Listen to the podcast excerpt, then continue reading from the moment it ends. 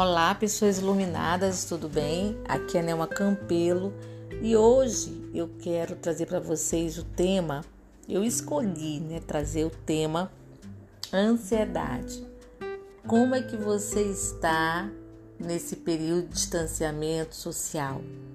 É a época de coronavírus, nós sabemos que a ansiedade aumenta por conta das incertezas né, dos medos que sentimos.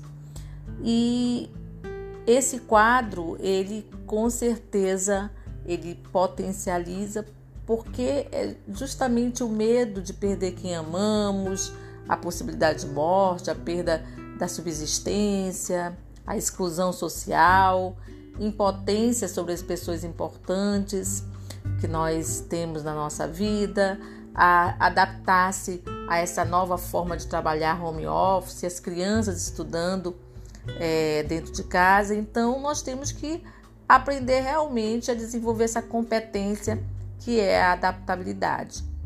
Como saber se eu estou ansioso? Na verdade, a ansiedade ela é definida como uma excessiva agitação do sistema nervoso central. É uma sensação desprazerosa semelhante ao medo. E os seus efeitos, eles são percebidos e aparecem em situações reais e imaginárias de ausência de controle. Então, a, a ansiedade faz com que a gente se sinta pequeno diante de algumas situações e até perca o interesse pelas coisas que dão prazer. Ela também pode desencadear os sintomas, como falta de concentração, de memorização, elaborar os pensamentos de forma organizada, você ter dificuldade de tomar decisões. Algumas pessoas têm insônia, é, dúvidas sobre a própria competência, apatia. Essas são algumas na lista, né? Então, esse desgaste todo, é um dos, os desgastes mentais são enormes. Então, tem pessoas também que, além de tudo isso, elas podem apresentar comportamentos como uma aceleração no coração, sudorese, tremores, tensão muscular, dificuldade de respirar, dor de cabeça. Então vocês estão vendo aí que em algum momento nós nos enquadramos né, nesse nível de ansiedade. Mas eu costumo dizer que é só você se observar o quanto a ansiedade está comprometendo as suas relações, está né? Tá comprometendo o seu bem-estar. Porque também é, existem os níveis de ansiedade. Ficar ansioso por algo que vai acontecer amanhã, ok, é normal. Mas ficar extremamente ansioso ao ponto de não dormir, de ou se alimentar excessivamente ou perder o apetite, perder o sono, né? Vários dias eu estou sem dormir porque eu estou ansioso pelo resultado é, de um exame ou porque eu vou fazer uma entrevista. Então é só você ver o nível de comprometimento no seu organismo. Então buscar ajuda. Como controlar a ansiedade? Ok. Então, se você vem sentindo com intensidade alguns desses sintomas, temos que buscar ajuda, que pode ser ajuda de um profissional ou ainda trabalhar algumas dicas que eu vou estar dando aqui para vocês é realmente você se disciplinar. Né? E a primeira coisa que você faz quando você se disciplina é desenvolver o alto amor, o autocuidado, o autocontrole. Vocês percebem que é tudo interno. As pessoas costumam querer resultados fora, até mesmo buscando uma medicação para minimizar ou aliviar um sintoma. Mas tudo começa dentro de nós. Sempre eu venho falando aqui nos meus atendimentos sobre essa jornada da saúde psicoemocional que nós precisamos começar de dentro para fora. Então você pode primeiro criar uma rotina. É, a, a rotina ela é importante porque ela, ela vamos dizer assim que ela dribla a ansiedade. Então você saber o que você vai fazer, se organizar nesse sentido, né? Acordar, é, ter um horário para trabalhar, para fazer suas atividades físicas, para se alimentar, descansar. Isso é importante, né? Você não vai acordar e fazer as coisas aleatoriamente. mas isso minimiza muito os processos de ansiedade. Depois você pode diminuir a autocobrança. Quantas vezes você já não se cobrou de uma forma tão excessiva ao ponto de perder a vontade de fazer o que você tinha para fazer, ou então a preocupação com críticas e julgamentos. Isso realmente aumenta bastante o nível de ansiedade. Cuidar da alimentação, que é fundamental. Hoje você mais do que nunca com as informações que estão aí nas mídias, as pessoas estão buscando qualidade na alimentação. Busque essa qualidade, você vai ver o quanto é, você muda completamente, porque você bem alimentado, você se sente satisfeito, com a autoestima mais elevada e, enfim, a qualidade de vida melhora significativamente. Além de cuidar da alimentação, busque um momento de você com você mesmo.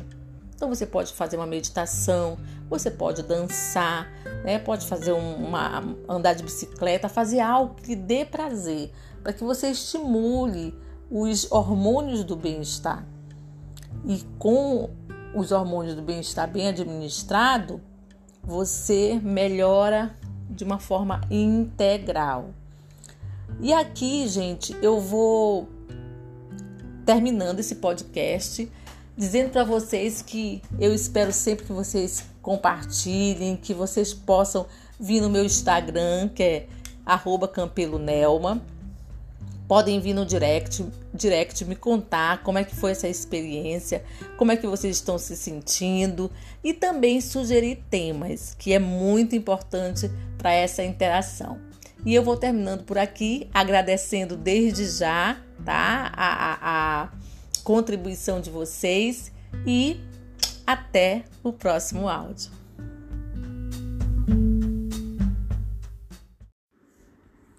Olá, pessoas iluminadas, aqui é a Nelma Campelo e hoje eu quero bater um papo é, sobre um tema que é super importante e também agradecer pelas perguntas que vocês fizeram no meu direct, né? Que eu vou estar tá aqui também é, colocando, porque eu sei que você está me escutando e vai gostar daquilo que eu vou responder para você. Então, continuem participando, compartilhem esse áudio para que a gente possa cada vez mais expandir esse trabalho que é a jornada da saúde psicoemocional, que é, é muito importante que o ser humano comece a perceber que não basta você se alimentar bem, é, é, é, importante, mas não basta.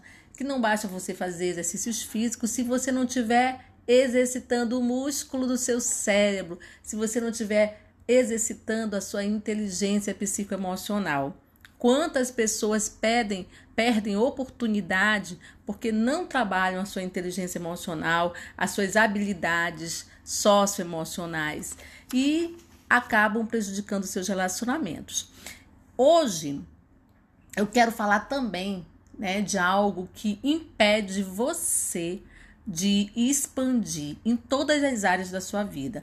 Como nosso trabalho é sempre de dentro para fora, mais uma vez aqui o tema.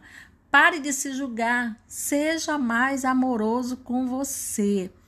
Então, se você começar a priorizar essa autoconsciência de não se julgar, você verá que tudo vai mudar. Porque você não vai parar, bloquear a sua vida pensando em se punir, pensando o quão você é vítima de algo ou de alguém, o quão você foi uma pessoa má por ter feito isso ou não ter feito aquilo. Então você vai sair desse espaço que pesa, você vai sair desse espaço que te paralisa. Me diz aí, né? Depois você coloca aí quantas vezes você já não se paralisou porque se julgou. E parar é uma forma de se punir, é uma forma de você negociar com aquele erro. E o quanto, o quanto você está parado no erro. O quanto você potencializa quando você percebe que foi limitado, quando você percebe que não foi o suficiente, não acertou, não correspondeu à expectativa, seja de quem for, né? E aí, o que acontece? Você paralisa. Você cria muros para sua vida. E aí esses muros, eles te impedem. Imagina, eles te impedem de olhar as oportunidades que estão à sua frente, ao seu redor. E também as oportunidades ou as pessoas não te veem, porque você está parado na culpa. Você está parado no medo, você está parado na vergonha, quantos pontos de vista nós compramos de que um, um simples lapso, uma simples limitação, ela é capaz de, de, de te estigmatizar. Quem disse que a limitação é algo feio, é uma fragilidade? E se essa limita, limitação for necessária? Já pensou? Então, eu já coloco para você esse exercício, ao invés de você.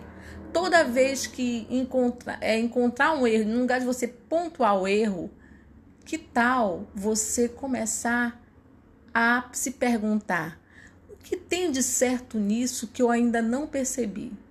O que tem de certo nisso que possa ser uma contribuição para a minha expansão, para o meu crescimento? Olha que ideia, que pergunta expansiva.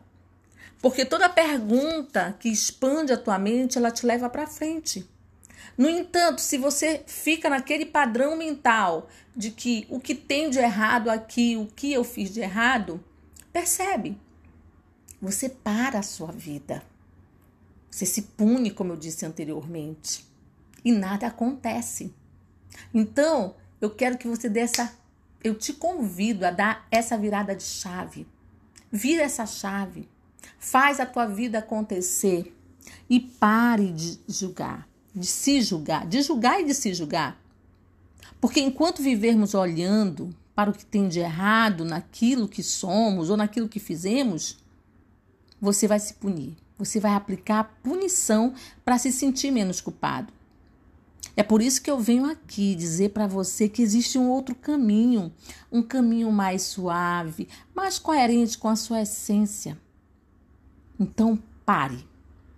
O momento é parar, respirar, sentir a presença daquilo que você está vivendo agora e buscar sair desse sofrimento interno. Comece agora a se amar mais a se perdoar mais, a ser mais generoso consigo mesmo. Olha só, quando nós começamos a desenvolver esse autocuidado, ser mais generoso, se perdoar, se amar, é só fazer o seguinte exercício, mais outro exercício. Eu me amo e me respeito profunda e completamente. Eu me amo, mesmo que eu tenha falhado nisso. Eu me amo profunda e completamente. Faça esse comando para você, esse, tenha esse diálogo interno. Você verá que a sua mente vai expandir, que você vai dar um salto quântico, ou seja, você vai caminhar com mais dignidade, com mais paciência consigo mesmo, com mais aceitação. Então a proposta hoje desse tema, pare de se julgar e seja mais amoroso com você, é você partir para a ação. Depois desse áudio, parta para a ação e depois me manda os teus resultados. Porque eu não estou pedindo para você acreditar em tudo que eu falei aqui. Você não é obrigado a acreditar em tudo que eu falei. Mas eu te convido a experimentar. É a sua experiência que vai fazer toda a diferença em sua vida tá bom? Então vou terminando esse áudio por aqui e até daqui a pouco.